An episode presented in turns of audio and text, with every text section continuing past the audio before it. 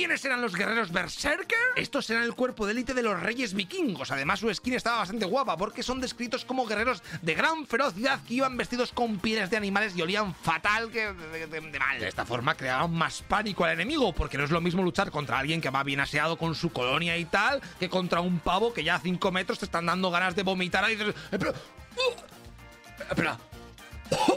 Tengo que voy a vomitar de la...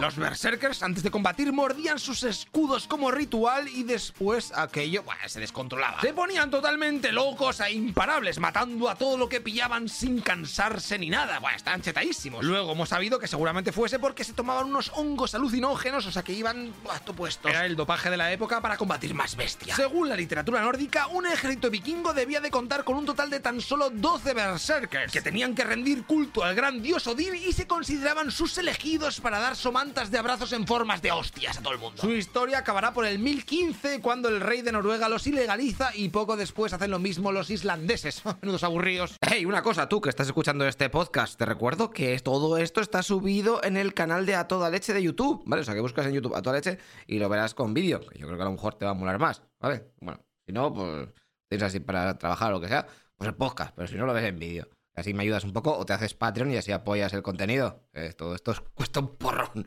Venga, tío, te veo en el siguiente capítulo. Hasta luego, loco Pixas.